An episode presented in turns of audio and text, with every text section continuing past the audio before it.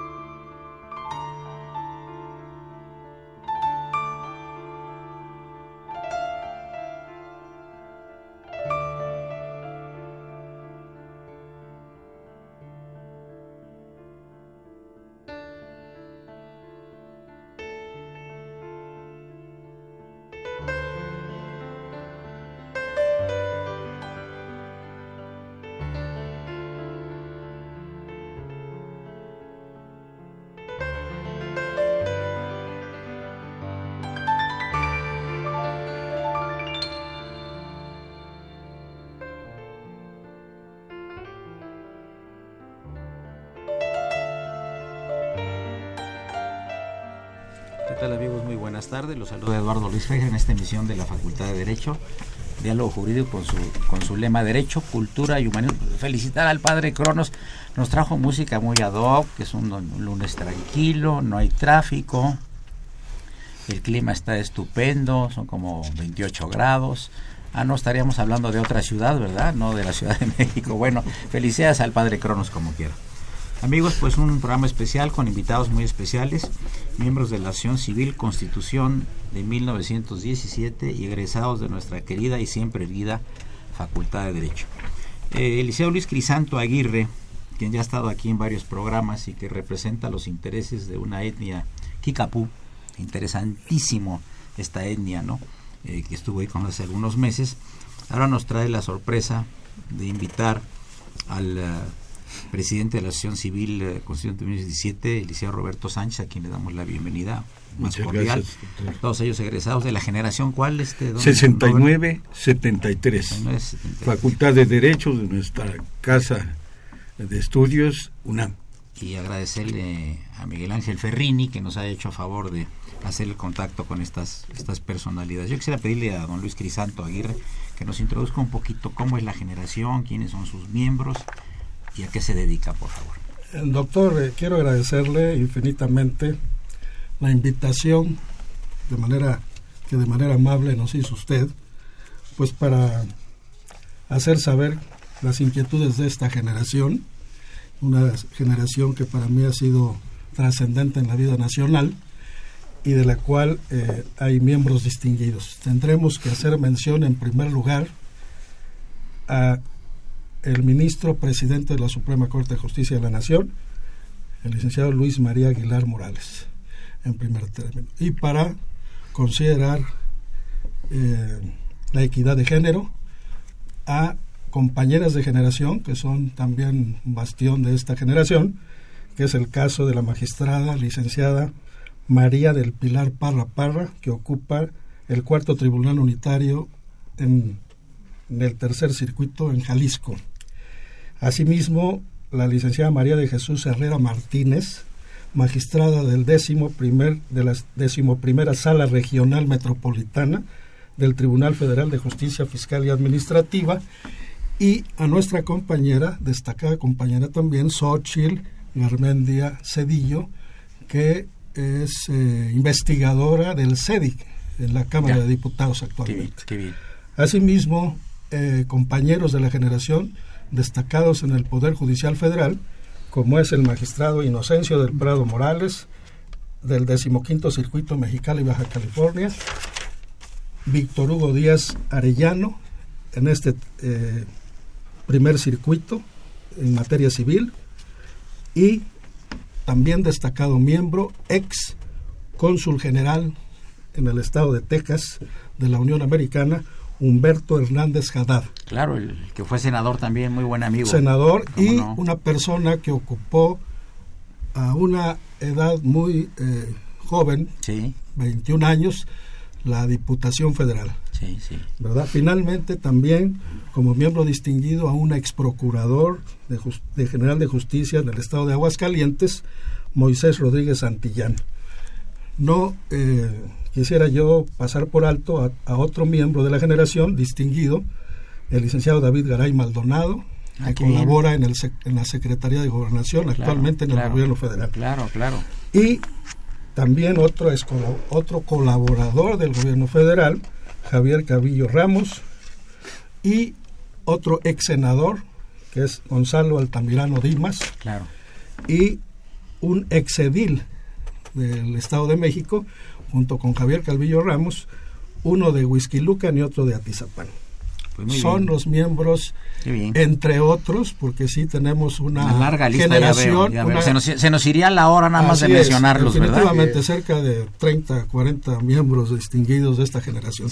Dejo el uso de la palabra también a mi compañero y presidente de esta, Don Roberto eh, Sánchez. don Roberto Sánchez. ¿Cuál fue la idea? Ustedes ya, desde que estaban en la Facultad de Derecho, en la generación que usted me menciona, ya tenían la idea, les gustó eh, la idea de la Constitución 17 por lo egregia que es, etcétera. ¿Cuál, cuál fue la idea? Eh, mire, doctor, eh, todo esto viene de nuestra etapa de preparatorianos, Ah, algunos, Interesante. y después eh, se robustece cuando ingresamos a la Facultad de Derecho.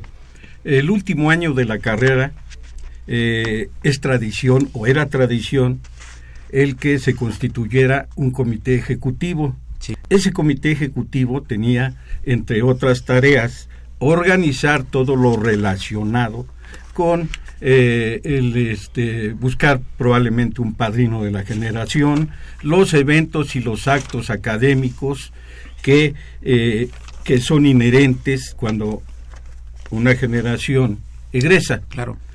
Y eh, con motivo de esto, de estos trabajos, se constituyó una, una planilla que se llamaba unificadora, que finalmente fue la que ganó esas elecciones y la cual encabeza- encabezaba, entre otros, nuestro amigo José Luis Leison Castro. Claro. Él es, eh, nosotros muchos de esta asociación formábamos parte de esa planilla. Bien, yo quería preguntarle a- al maestro Rafael Martínez Treviño, pues estábamos hablando antes de entrar, Rafael, aquí, la importancia de los sentimientos de la nación como uno de los antecedentes indudable de la Constitución de 57 y de la de 17.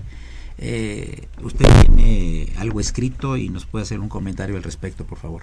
Con mucho gusto, señor doctor. Eh, buenas tardes. Eh, los antecedentes de la Constitución Política de los Estados Unidos Mexicanos, eh, que fue promulgada, como lo sabemos, el 5 de febrero de 1917, entrando en vigor el primero de mayo del mismo año, eh, nos, eh, se comprende de un conjunto de normas supremas para efecto de estructurar relaciones entre poderes públicos y los individuos frente al Estado, señor doctor Fejer. Eh, el origen de, esta, de nuestra constitución viene cuando se elaboran los proyectos de la misma, don José María Morelos y Pavón, que preparó un documento interesantísimo, señor doctor, y a mis compañeros, les agradezco que me han invitado, a mis compañeros de la generación, fueron expuestos el 14 de septiembre de 1813, que contenía 23 puntos esenciales, que son los eh, puntos iniciadores de la independencia de este bello país. El precedente más cercano a este documento son los elementos constitucionales de Rayón. Eh, los sentimientos de la nación se contienen en 23 puntos, señor doctor Fejer.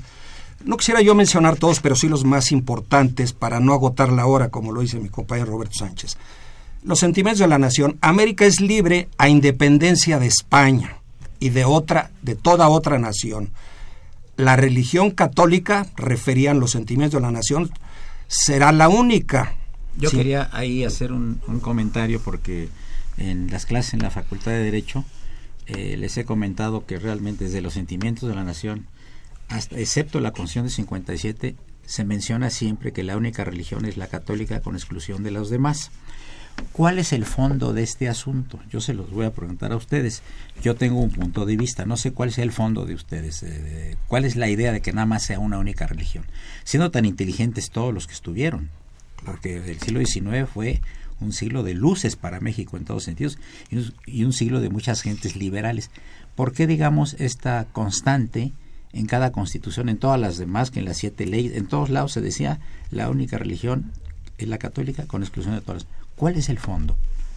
El fundamento, lo que yo considero el, fundamento constitucional al respecto, es por la creencia religiosa, por la creencia de nuestra religión eh, católica, señor doctor. Eh, un punto interesantísimo que yo considero en los sentimientos de la, de la, nación, desde ahí ya venía la división de los poderes en legislativo, ejecutivo y le llamaban judiciario en aquellos ayeres.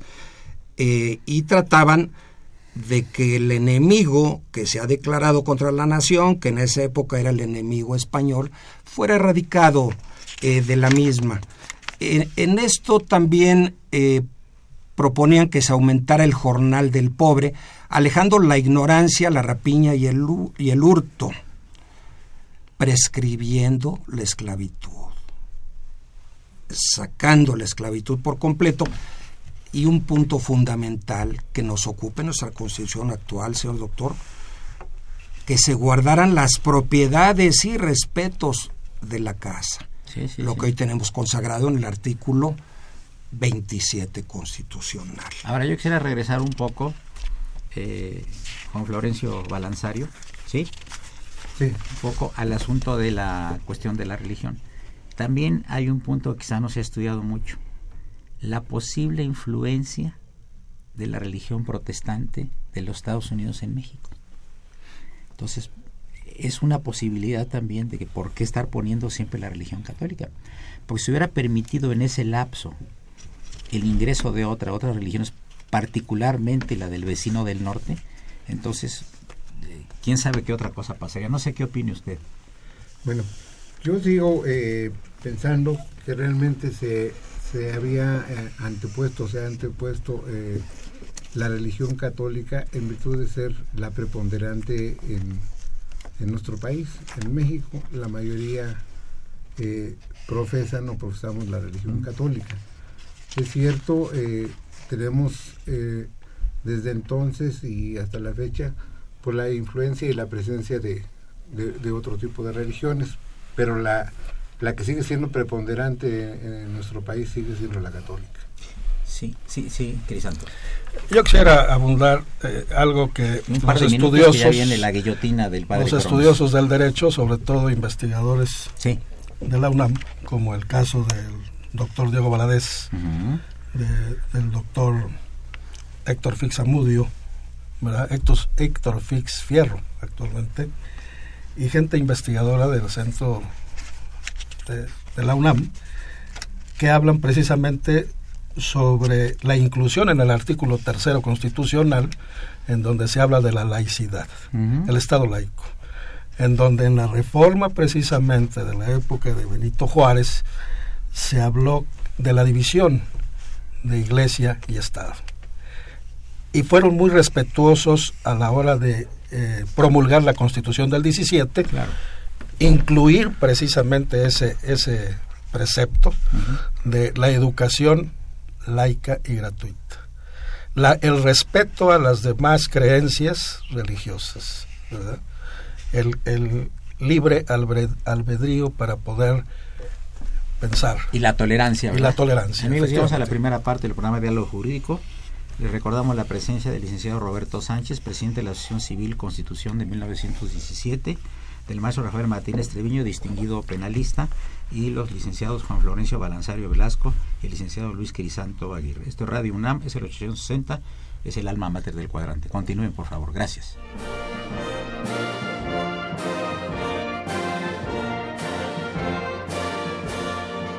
Su opinión es importante. Comuníquese. Nuestro número 5536 8989. Del interior de la República 01800 5052 688.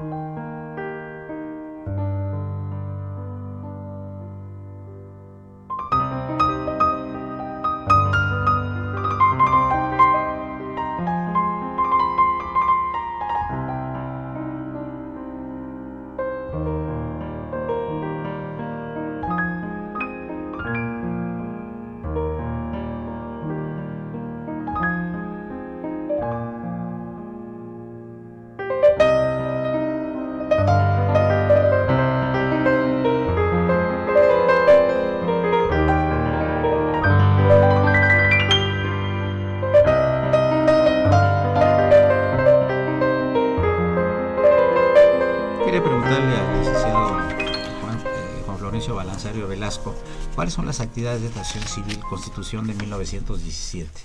¿Y cuáles hay futuras, por favor? Con gusto, maestro. Mire, eh, de acuerdo a, los estatutos de nuestra asociación, entre los fines que tenemos, tenemos el de enaltecer, promover y difundir la imagen de, de nuestra alma mater, la Universidad Nacional Autónoma de México. Así también, patrocinar y organizar seminarios, cursos de actualización, simposios, mesas redondas, conferencias, exposiciones sobre temas jurídicos de actualidad.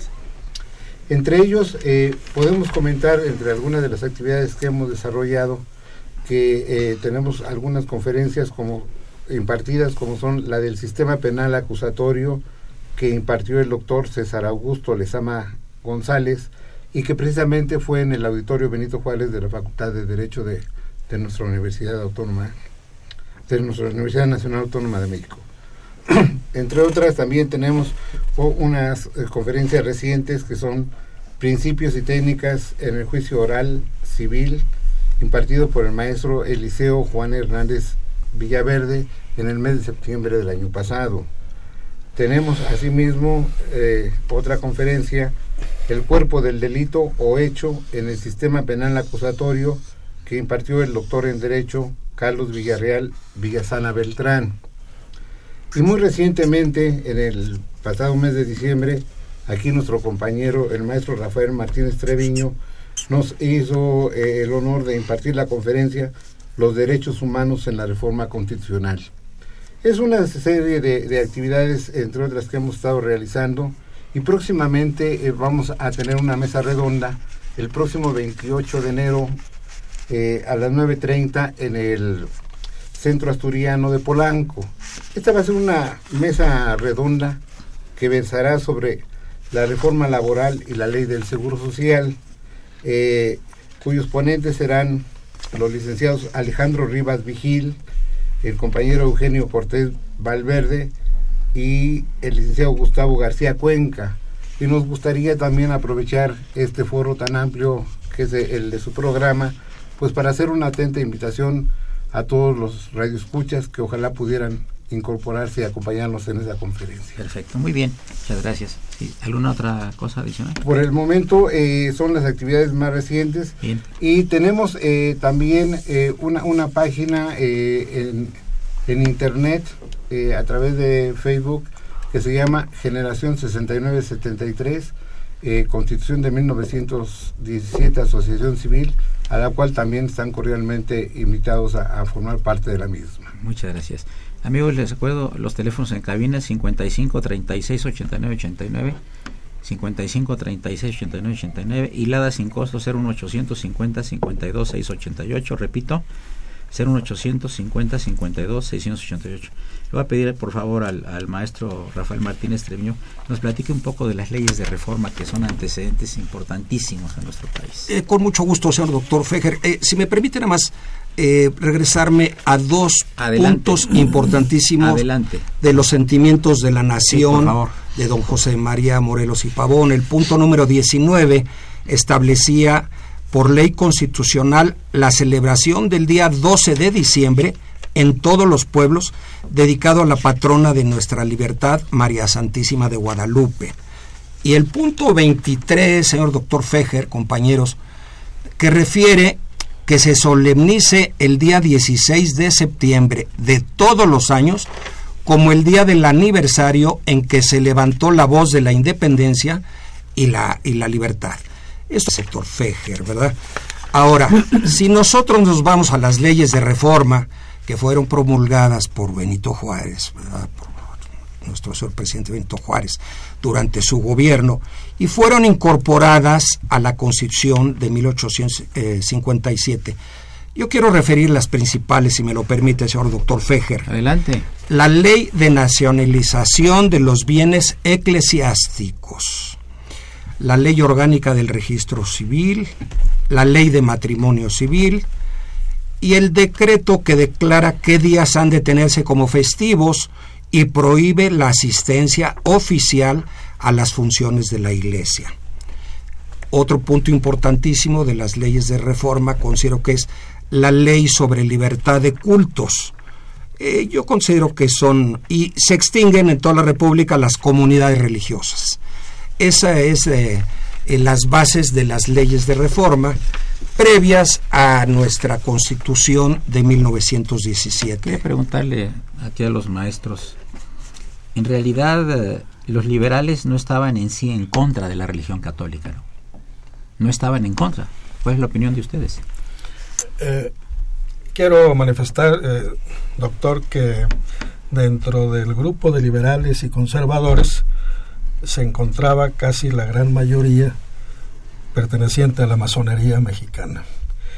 Influyeron mucho porque eh, debemos recordar que en, ese, en esa constitución del 17 que plasmó derechos sociales, tanto el artículo 27 como el 123, y finalmente eh, se estableció en el artículo tercero la laicidad, como lo he repetido, eh, hubo una influencia total de, esos grupos, no obstante que quisieron ser respetuosos con la creencia de este pueblo.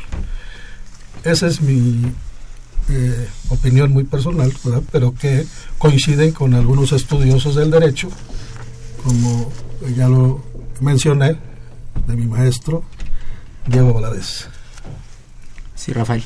Eh, yo quisiera abundar un poco en, lo, en Adelante. cuanto a lo que atinadamente refiere nuestro compañero Luis Crisanto. El 5 de febrero de 1917 fue jurada la Constitución por el Congreso Constituyente, la que hacía frente a los problemas más graves del país en aquellos entonces, señor doctor Fejer, e intentaba poner remedio al acaparamiento de tierras, que era el- uno de los problemas fundamentales de aquellos ayeres, a la enajenación de los recursos naturales del país, quiero repetir, enajenación de los recursos naturales del país y al conflicto entre la Iglesia y el Estado. Eh, en términos generales, yo considero que la Constitución de 1917 de 17 es la expresión de los ideales de los grupos que participaron en la Revolución Armada iniciada en 1910, pero sobre todo del grupo constitucionalista en sus vertientes moderada y radical. Y, y- y- y la, la- la visión también de Venustiano Carranza de meter todos al aspecto Claro. legal, ¿verdad? Claro. Hay tres llamadas del auditorio y quiero comentarlas con ustedes. Una del señor Carlos Maldonado, que dice lo siguiente, la voy a leer textual, ¿eh? como todo se lee aquí, pues estamos en libertad. Él dice que la Constitución de 17 fue un atraso a la época novohispana. Fue culpable de la creación del ejido, que expulsó a millones de campesinos a Estados Unidos. Provocó la dictadura perfecta del PRI, así como la corrupción y la barbarie que estamos viviendo ahora. Llamada del señor Carlos Maldonado. Sí, Rafael. Eh, mire usted, eh, muy respetable su opinión de Carlos Maldonado. Carlos Maldonado. Eh, quiero decirle como representante de una etnia que ellos vivieron precisamente, y creo que lo expresé en un programa anterior, ellos vivieron precisamente lo de las expropiaciones de la zona norte, en donde las tierras fueron materialmente expropiadas del eh, norteamericanos. Les dieron oportunidad al pueblo mexicano de empezar a trabajar sus tierras. Desgraciadamente eh, no se contaba con un apoyo del centro del país. Esta constitución intentó, como lo, dice la, la norma, incluir a toda la federación. La eh, separación de parte del territorio mexicano que ahora discutimos mucho, que pertenece a la Unión Americana, en, aquellos, en aquellas épocas era imposible que los gobernantes, eh, en, la época de Lerdo de Tejada, cuando llegó al, al, poder, pudieran eh, incluir a toda la zona norte, de manera que no porque fuera benéfico que se haya separado esa parte del territorio, pero si hubiera seguido en esas condiciones, esa parte del territorio estuviera totalmente abandonada, porque las políticas públicas que se fueron implementando desde la época de Porfirio Díaz, el señor intentó, Porfirio Díaz contra, contra todo respeto de, de algunos eh, contrarios a su pensamiento, tratar de llevar a todo el territorio nacional con la creación de, la, de las vías ferroviarias, ¿verdad? Que se eh, incluyera a toda, la, a toda la nación. Es una opinión muy, muy este, centrada, pero creo que su expresión de este señor Maldonado se refiere a, lo, a épocas actuales, refiriéndose a, a partidos en el poder creo que, la reforma agraria vino a dar su parte importante en 1917 con Venustiano Carranza y, con la participación desde luego de Emiliano Zapata y de Pancho Villa, o sea, de Doroteo Arango. Ley, ley, de 6 de enero de 1915, ¿no? De 1915, sí, sí. que es el decreto sí, claro. conocido y que ya lo, había abundado con, con la representación de la tribu que, Don Rafael Martínez, tenemos dos minutos para luego continuar, entonces voy a dar lectura y después de la del, corte musical a cargo del padre Cronos le damos la palabra. Voy a leer nada más rápidamente. Con mucho gusto. Emilio Venegas de la Ciudad de México dice, el tema es muy interesante. ¿Por qué dicen el alma mater, el alma del cuadrante? Es que el alma, la Universidad Nacional Autónoma es nuestra alma mater. Significa alma nutricia, la que nos nutre culturalmente. Roberto Narvarte dice, la legislación no solo reconoce la educación laica y la separación de la Iglesia y el Estado, respetando otras creencias, sino que implica el reconocimiento de otros tipos de matrimonio como el concubinato, al que deberían de acudir el LGBT, legisladores sabios. Y otra, otra llamada de la cita Sandra Villalobos de Ojo de Agua dice, saludos. ¿Con qué canción despido en el programa de hace una semana? Bueno, aquí el padre Cronos nos informa que fue It's Impossible, somos novios de Armando Manzanero, en la voz de Elvis Presley. Les recordamos, amigos, se encuentran en cabina el licenciado Roberto Sánchez, presidente de la Acción Civil Constitución de 1917, el maestro y penalista Rafael Martínez Trevillo, el licenciado Juan Florencio Balanzario Velasco y el licenciado Luis Crisanto Aguirre. Es el 860, el alma mater del cuadrante.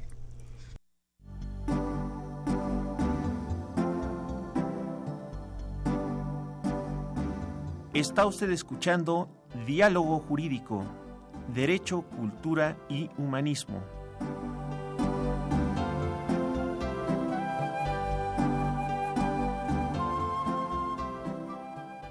A través del 860 de AM. El alma mater del cuadrante.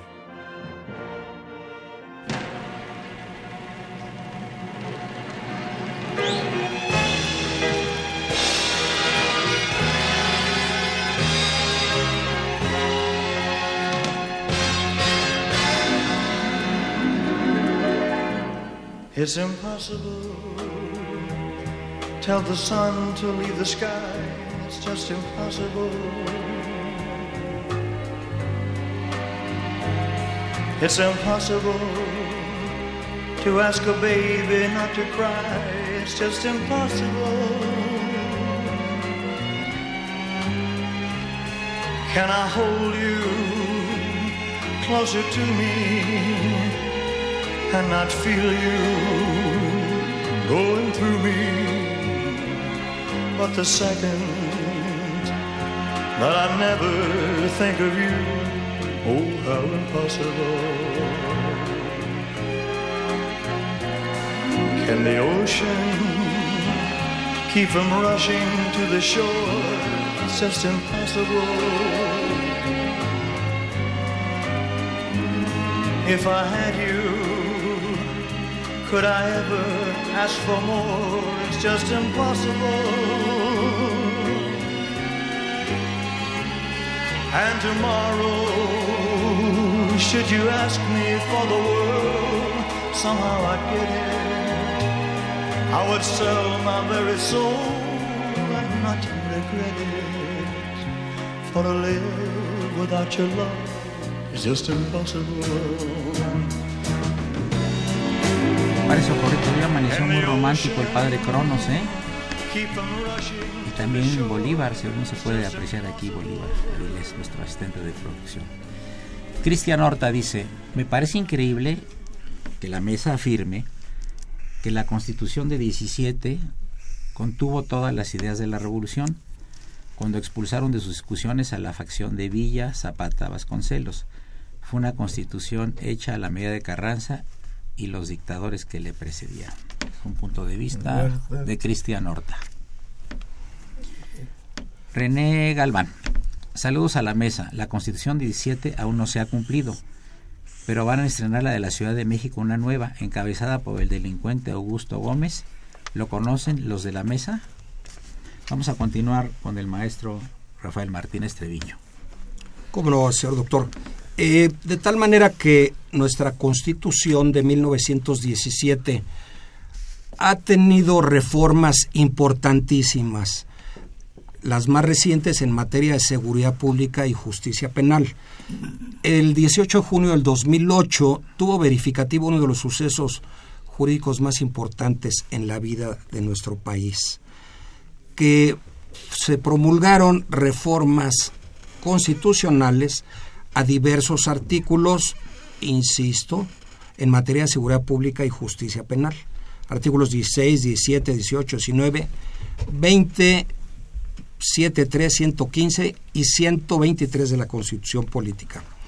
La premisa fundamental de esta reforma fue lograr, entre otras cosas, una unificación de la legislación procedimental penal mexicana, de tal modo que se nos iba a quitar la problemática de tener 33 códigos de procesos, de procedimientos penales de cada uno de los estados de la República. Sin embargo, yo quisiera recalcar algo muy importante. El sistema penal tradicional yo considero que tardará en terminar en nuestro país unos 10 o 15 años, con todos los asuntos pendientes que tenemos en averiguaciones previas, en procedimientos penales, en sentencias que no han causado ejecutoria, en amparos que están pendientes eh, de resolverse. Eh, y si seguimos e inicio desde averiguación previa hasta todas las secuelas este, correspondientes que, que le siguen al procedimiento correspondiente, considero que estaríamos en 10 o 15 años de que se termine en realidad el derecho penal tradicional mexicano, para que en su totalidad quede eh, adoptado, que ya fue adoptado, el sistema acusatorio y oral. El sistema acusatorio y oral que viene como consecuencia la reforma del artículo 20 constitucional.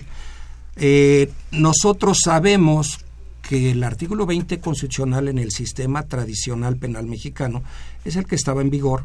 Sin embargo, hoy día, en base a la reforma constitucional del sistema acusatorio y oral, también tenemos un artículo 20 constitucional. Luego entonces se aplica en sistema tradicional el 20 artículo, el artículo 20, anterior a la reforma del 18 de junio. Yo, quisiera interrumpir un momentito. Vamos a decir que ahorita esté un proceso por fraude. Sí, de acuerdo con el sistema anterior a esta reforma. Sí, doctor. ¿Se puede aplicar ya la reforma a este proceso por fraude y que la persona saliera e hiciera y, pasara, digamos, en libertad eh, el proceso en cuanto vaya a firmar cada mes, etcétera? ¿Se, puede o no? ¿Qué casos tenemos ahí? ¿Cuál es, el, ¿Cuál es el puente que se hizo? Si es que hay algún puente. Mi distinguido maestro, no cabe duda que usted fue nuestro profesor y se las sabe usted todas. hay un tema importantísimo. Con la reforma constitucional del artículo 19, eh, se establece los delitos, se establecen los delitos que merecen prisión preventiva en territorio mexicano. Y ya dejamos de abordar los delitos graves y los que estaban este, mencionados en el Código Federal de Procedimientos Penales. En base al Código Nacional de Procedimientos Penales y al artículo quinto transitorio del mismo, refiere que pueden tener libertad provisional las personas en el sistema penal tradicional a, este, a, a, favor de muchos procesados, de muchas personas que no están sentenciadas, ejecutoriadas, para que gocen del beneficio de la libertad provisional.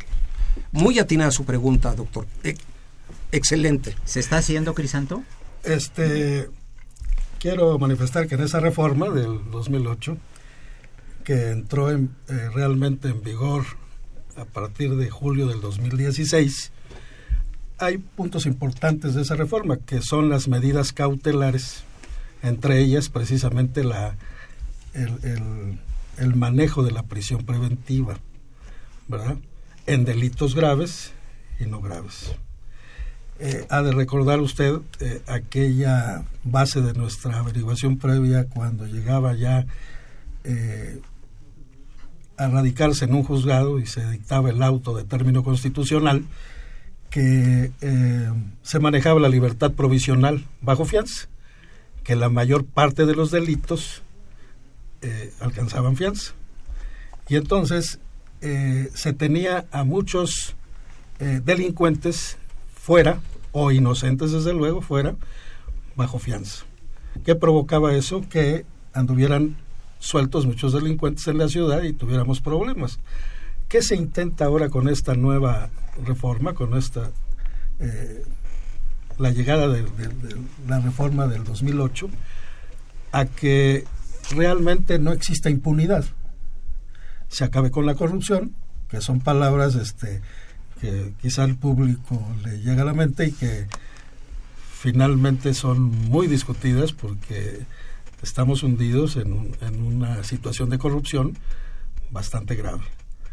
Eh, voy a contestar una pregunta del público donde dijo que qué opinión nos merecía Augusto Gómez Villanueva. He de recordar que cuando éramos jóvenes, en 1970, cuando entonces era presidente, antes de llegar a la presidencia Luis Echeverría Álvarez, desapareció en una reforma el Departamento de Asuntos Agrarios y Colonización y se creó la Secretaría de la Reforma Agraria y quien fue el primer titular fue precisamente Augusto Gómez Villanueva. Habiendo sido diputado federal en ese entonces, fue el que originalmente destapó como candidato a la presidencia de la República Luis Echeverría.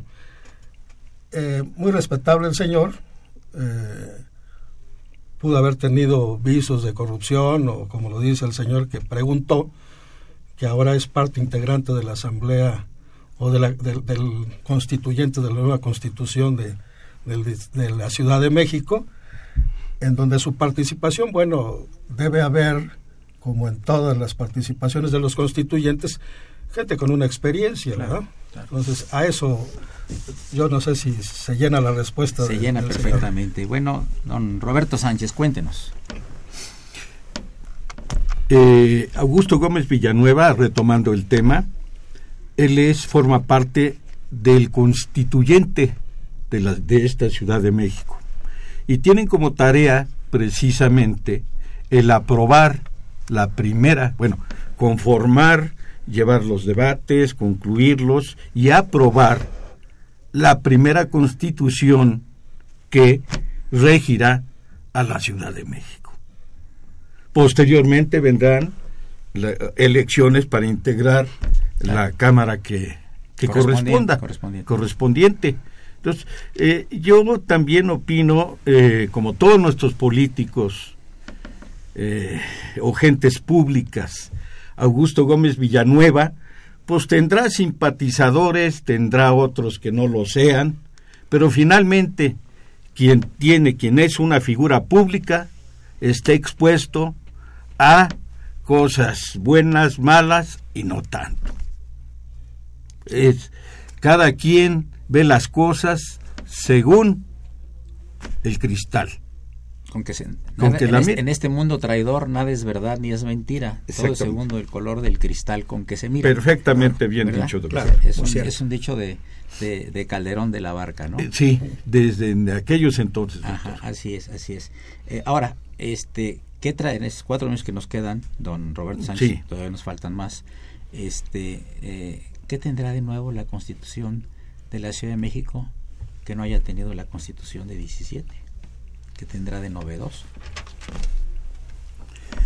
se manejan algunos temas eh, fundamentalmente tiene que ver con Temas específicos, ¿verdad? Diría yo, el tema de ecología, muy el medio ambiente, ¿verdad?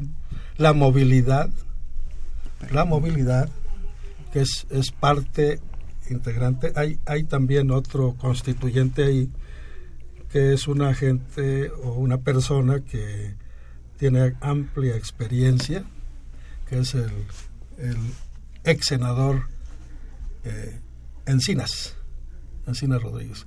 Y hay gente destacada como, como constituyentes de esa, de esa Sí, don Roberto. nueva norma. Sí, don Roberto. la revocación del mandato popular. A ver, ¿en qué Eso. consiste? Si una persona eh, se postula como candidato a un puesto de elección popular En la Ciudad de México. en la Ciudad de México Ok. y Para asambleísta, por pues, ejemplo. para asambleísta o para Diputado. Exactamente. Eh, no cumple con los ofrecimientos que le hace al electorado que tenga la facultad quien lo eligió para revocarle el mandato. Es una de las de las este eh, Eso suena muy toral, ¿verdad? Sí, toral. Y hay dos más que se han manejado por ahí que tiene que ver con eh, ahorita le- Sí, claro, claro, con otros aspectos. Ah, con, cuestiones ecológicas y como ya lo comentó el compañero Luis Crisanto, pues todo lo que tiene que ver con la O, o sea que sí hay novedades. Sí, sí, sí, hay novedades, sí hay novedades. Eh, yo considero este que un punto importantísimo, eh, señor licenciado, compañeros, es la revocación del mandato de las personas. Yo creo que esto sí nos abre una premisa muy positiva, algo muy a favor.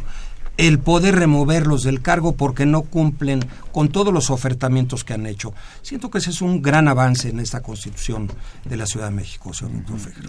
Eh, Quiere decir que, por ejemplo, si un asambleísta a principios o a mitad de su periodo, que deben ser tres años, seguramente, eh, si no cumple, se le revoca.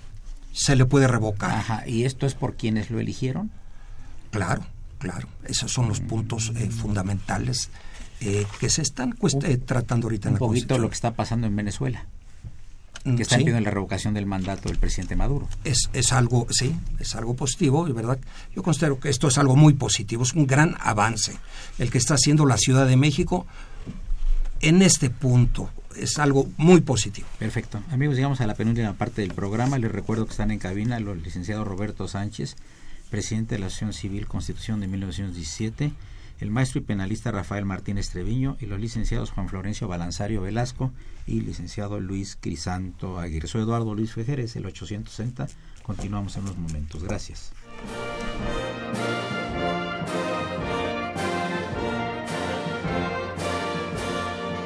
Su opinión es importante. Comuníquese. Nuestro número 5536 8989. Del interior de la República 01800 5052 688.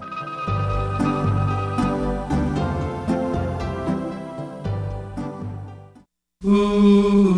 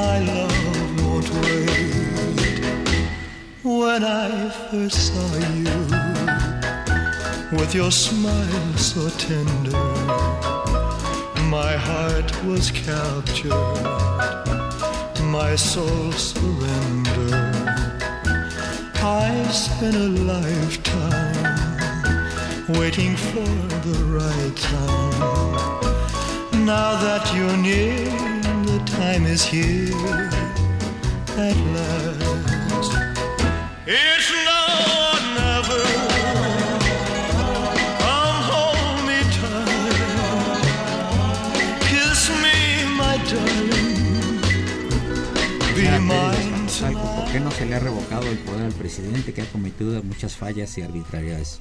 Pasamos el, pasamos el. Sí, don Rafael, va usted a platicarnos de derechos humanos. ¿Cómo no? Este, finalmente. eh, maestro, señor doctor, eh, la reforma constitucional de 10 de junio eh, de 2000, eh, de junio relati- de 2011 relativa al artículo primero constitucional nos marca una pauta interesantísima en nuestro sistema jurídico porque refiere que en los Estados Unidos mexicanos todas las personas gozarán de los derechos humanos reconocidos tanto en la Constitución como en los tratados internacionales de los que el Estado mexicano se aparte. Eh, y las garantías para, pa- para su protección. De aquí nos vamos de lo que conocíamos nosotros en el artículo primero constitucional de garantías individuales a derechos humanos y sus garantías y los tratados internacionales. Esta reforma que entró en vigor el 10 de junio del 2011 nos trae como consecuencia que debemos de respetar los tratados internacionales de los que el Estado mexicano se aparte, que son aproximadamente 171 tratados internacionales. Y eh, estos tratados internacionales, ¿qué son derechos humanos? Quisiera yo partir. Son derechos entendidos como las facultades otorgadas o reconocidas por las normas del derecho objetivo, que son productos del hombre y por, es- por ello se dice que todos los derechos son humanos. El derecho humano es el que todas las personas tenemos por el simple hecho de ser personas. Y los derechos fundamentales son derechos humanos positivizados. Eh, los derechos humanos son derechos que el hombre posee, insisto, por el simple hecho de ser hombre y deben de ser respetados. Eh, la constitución política de los Estados Unidos mexicanos en su reforma actual eh, nos refiere, y son derechos irreductibles, son básicos y fundamentales de los que debe gozar el hombre para eh, lograr su desarrollo pleno, señor doctor Fejer. Eh, todos nosotros, todo el ser humano por su condición, es titular de los derechos humanos. Y su respeto y observancia forzosamente deben ser garantizados por el Estado. Muchas gracias. Quería agregar algo, este, el maestro Crisanto. Eh, doctor, eh, hace ya casi 50 años, cuando fuimos alumnos del maestro, el doctor y ex rector de la universidad, don Mario de la Cueva y de la Rosa, habló en una de sus cátedras que la, la concepción social del constituyente del 16, de 1916-1917, eran válidas y actuales. Así lo dijo, hablando en esa época de que eran válidas y actuales, y refería ya textualmente en uno de sus libros que es muy cierto que el pez grande devora al pequeño, que el hombre es el lobo del hombre, según la acertada expresión de Hobbes, que problemas que se presentaron en los orígenes de las sociedades subsisten en la actualidad, aun con diversos matices, como la esclavitud de millones de seres humanos, como consecuencia de la trata de personas, ya hablaba de la trata de personas, con fines laborales, sexuales o domésticos. No es que estuviera adelantada nuestra constitución del 17, pero ya sabemos que todos esos datos ya, ya o esas sí, sí, sí, sí. Esos problemas ya subsistían en, en, el Yo mundo, creo que ¿no? desde, desde los asentimientos de la nación que mencionó el maestro Martínez, ¿verdad, Treviño? Ya había derechos humanos, por supuesto, ¿no? Claro, los derechos humanos siempre han sido contemplados. Siempre han sido contemplados, Y- y yo pero no respetados necesariamente. Por tal razón se necesita un. Estado fuerte, democrático, que respete y llegue a respetar los derechos humanos. El constituyente de la Ciudad de México, yo creo que está preocupado por, por sacar adelante una constitución que sea la primera constitución de una ciudad como esta gran urbe, ¿no? Bueno, aquí el señor Carlos Madonado Vuelve. un- vuelve a llamar y nos dice, a ver qué opinan, ya, ya para terminar el programa, ya terminamos prácticamente. La constitución de la Ciudad de México está basada en la de Cuba, Corea del Norte y en el capital de Carlos Marx. Estamos a un paso de tener la constitución más comunista del mundo. Es un tema, eh, hablando del comunismo, del socialismo, en donde tendríamos que hablar de los pensamientos de Hegel y de Engels y entrar al pensamiento alemán.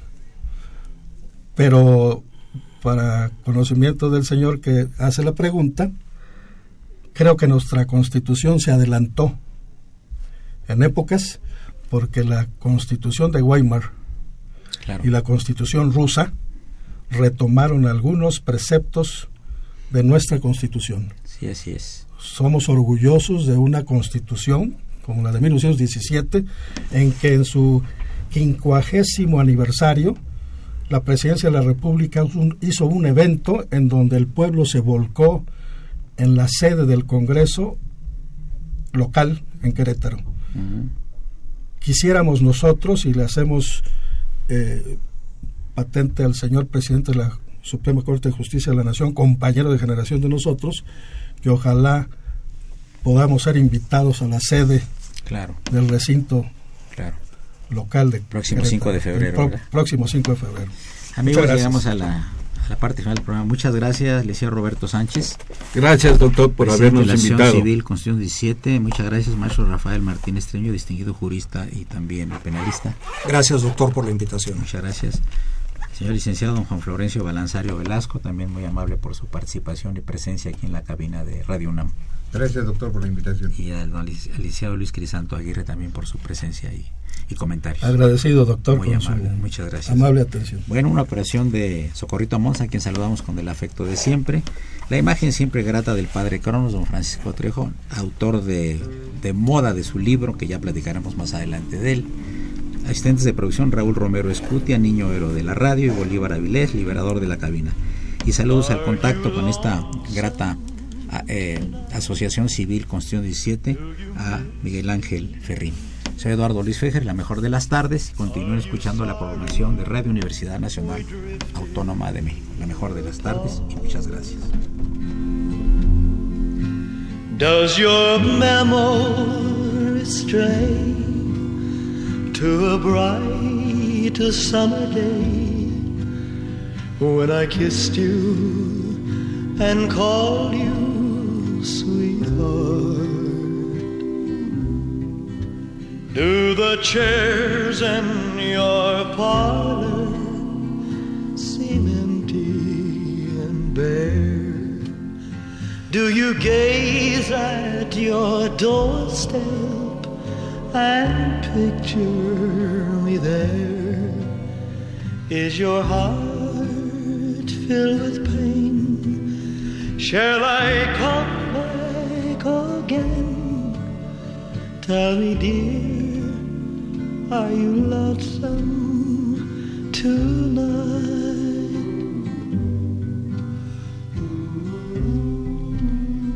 I wonder if you're lonesome tonight.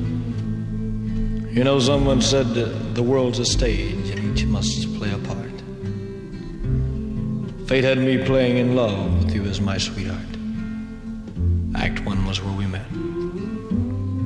I loved you at first glance. You read your lines so cleverly, and then came Act Two.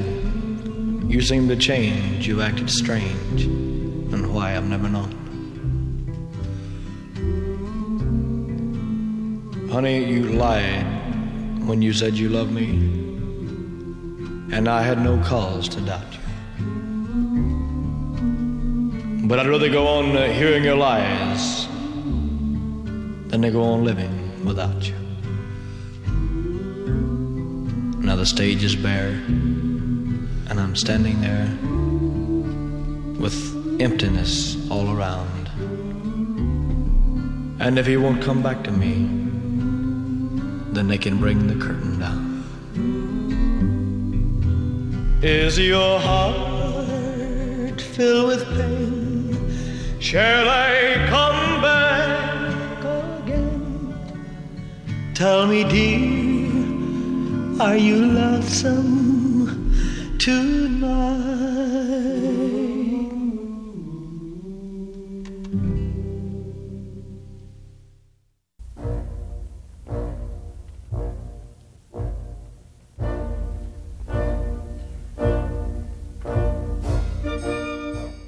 Diálogo Jurídico fue una coproducción de Radio UNAM y la Facultad de Derecho.